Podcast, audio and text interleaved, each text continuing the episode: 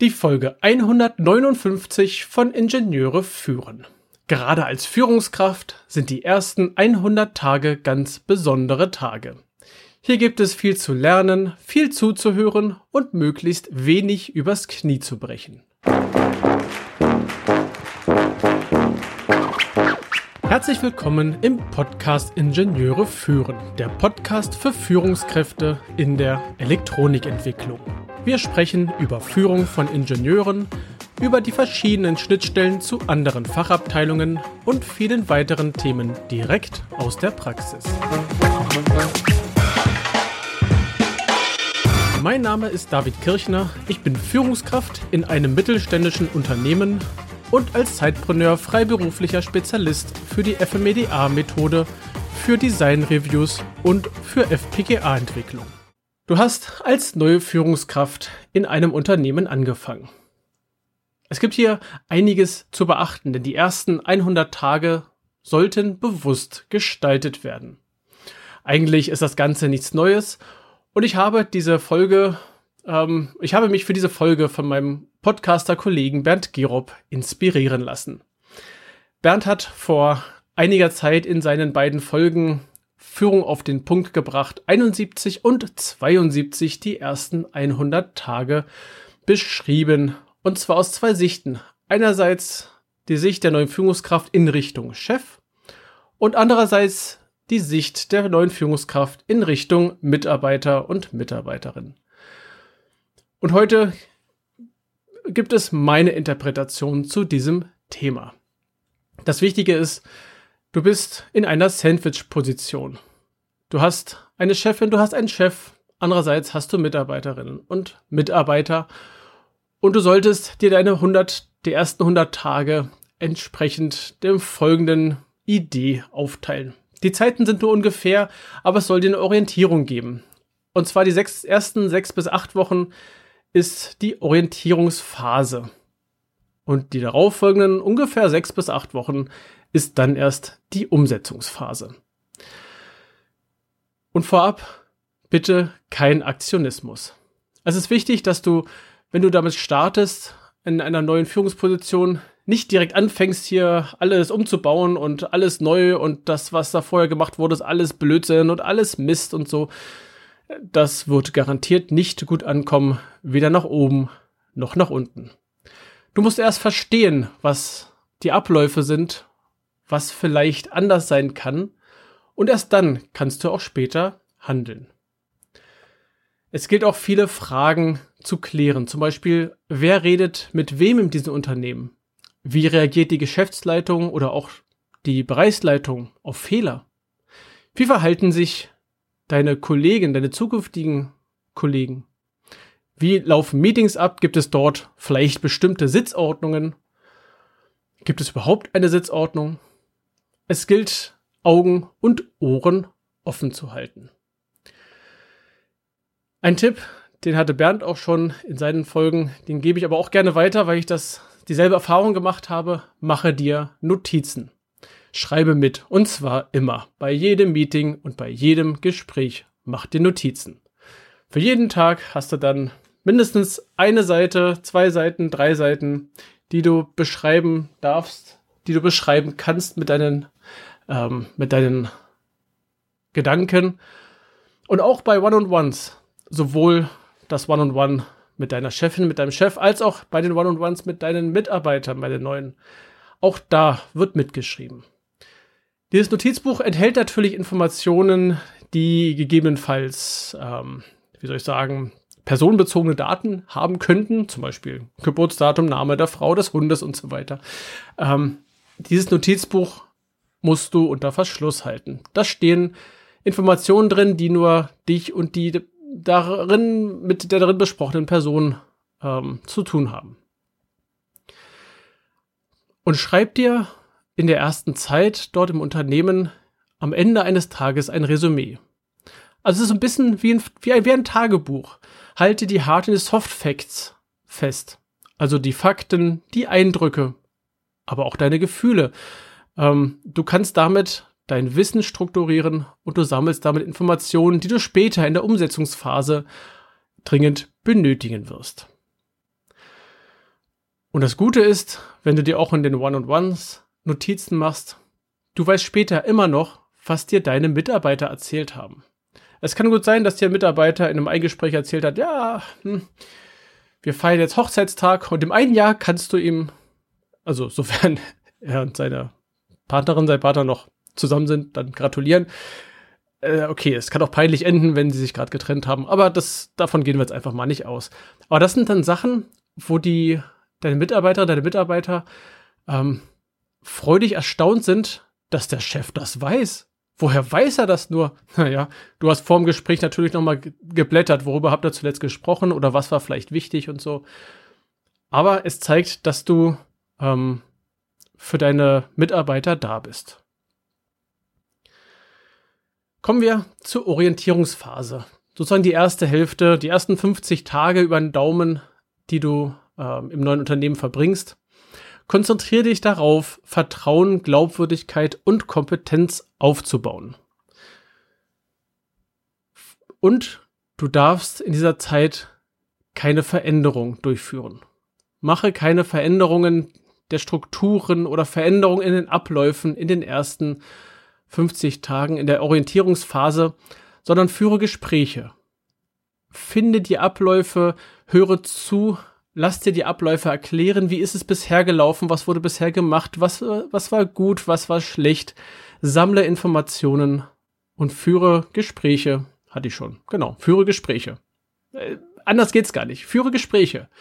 Lerne deine Mitarbeiter kennen. Und zwar in wöchentlichen Gesprächen. Ein erstes Startgespräch, ähm, das kann gerne eine Stunde dauern, wo du dich mit den Personen hinsetzt, also einzeln, ne, jede nacheinander, hinsetzt, dir zuhörst, vielleicht von dir auch ein bisschen was erzählst. Lass ruhig ein bisschen was Privates durchklingen, das ist wunderbar. Ähm, aber lass auch die anderen, die andere Seite erzählen. Vielleicht kommt auch da schon irgendwas Privates. Also es muss nicht sein. Es kann auch nur sein, dass erstmal nur Berufliches erzählt wird und im Laufe der Zeit öffnen sich die Mitarbeiter praktisch automatisch. Das geht wie von selbst. Lerne auch deinen Chef kennen. Auch das ist wichtig. Was erwartet mein Chef von mir? Und hier sind für beide Varianten, für deine Mitarbeiter und für die Chefs, die One-on-Ones Mittel der Wahl.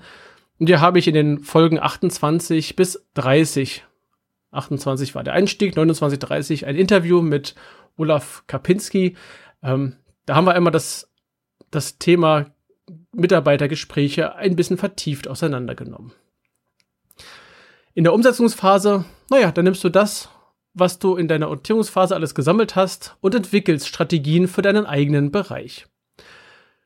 Du solltest natürlich mögliche Veränderungen absprechen, dass dein Chef nicht völlig überrascht ist. Das kommt immer ganz schlecht.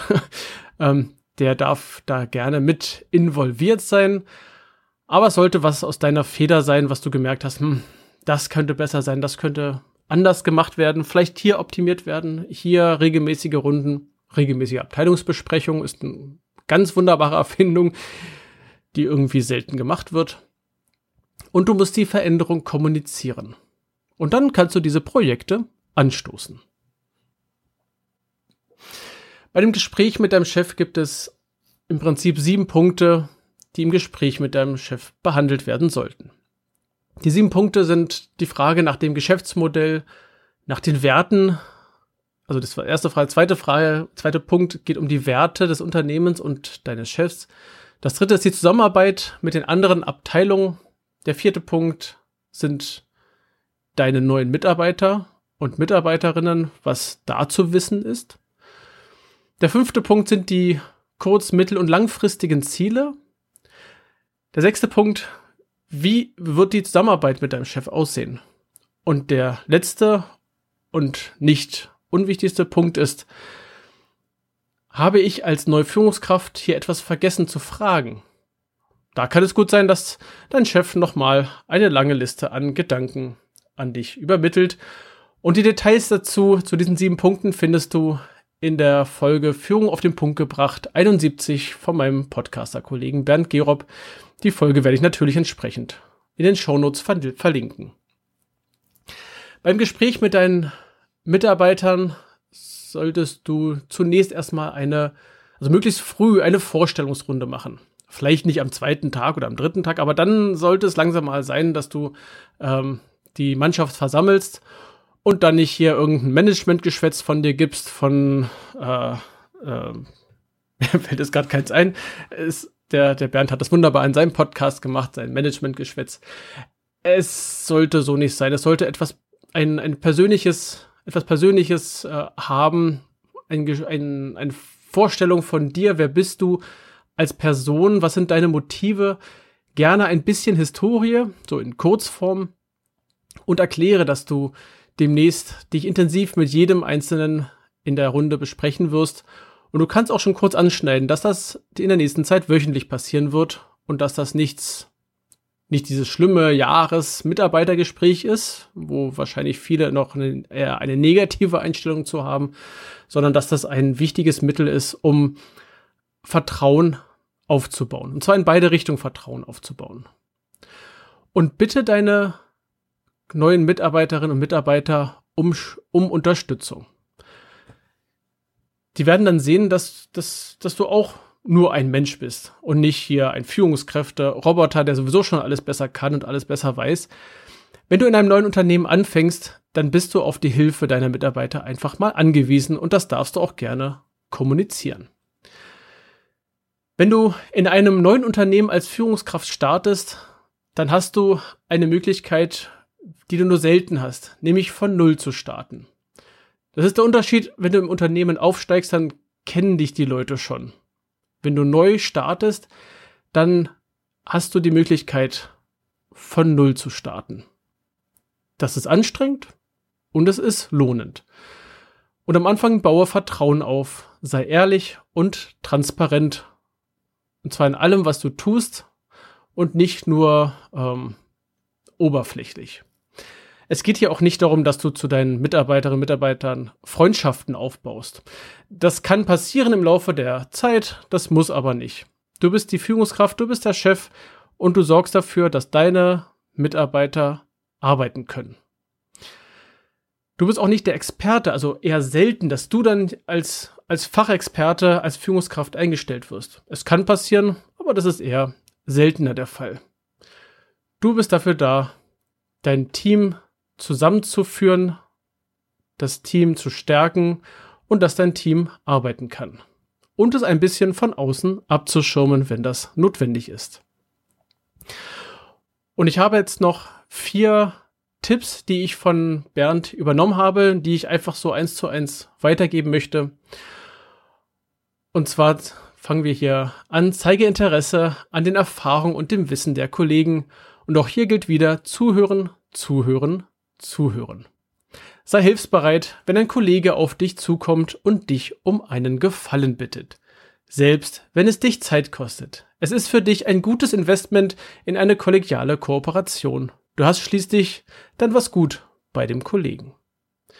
Wenn du mal einen Fehler gemacht hast, bitte um Entschuldigung und korrigiere deinen Fehler so schnell wie möglich. Nimm dich zurück und sprich nicht alles aus, was dir durch den Kopf geht. Sei eher zu diplomatisch als zu pointiert.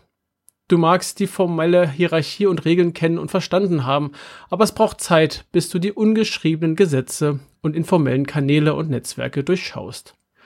Positionieren kannst du dich später immer noch.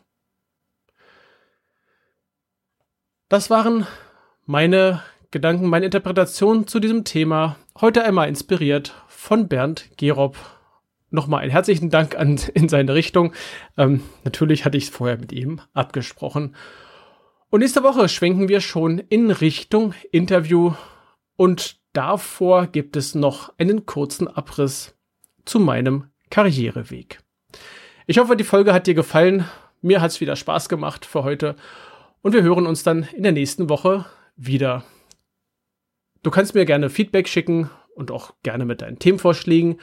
Schreib mir über LinkedIn, schreib mir in die Kommentare zu dieser Folge in LinkedIn oder, oder auch und komme in die Gruppe in LinkedIn zu diesem Podcast. Empfehle die Folge und auch gerne den ganzen Podcast deinen Kolleginnen und Kollegen und Freunden und ich freue mich über eine 5-Sterne-Bewertung auf Apple Podcasts und auf eine Rezension. Alle Links, meine Newsletter sowie weitere Informationen findest du in den Show Notes unter ib-dck.de slash if159. Das war die heutige Folge des Podcasts Ingenieure führen. Ich danke dir ganz herzlich fürs Zuhören. Nutze das Wissen und die Tipps, um deinen Arbeitsalltag zu vereinfachen und zu verbessern. So sage ich Tschüss und auf Wiederhören. Bis zum nächsten Mal. Dein David Kirchner.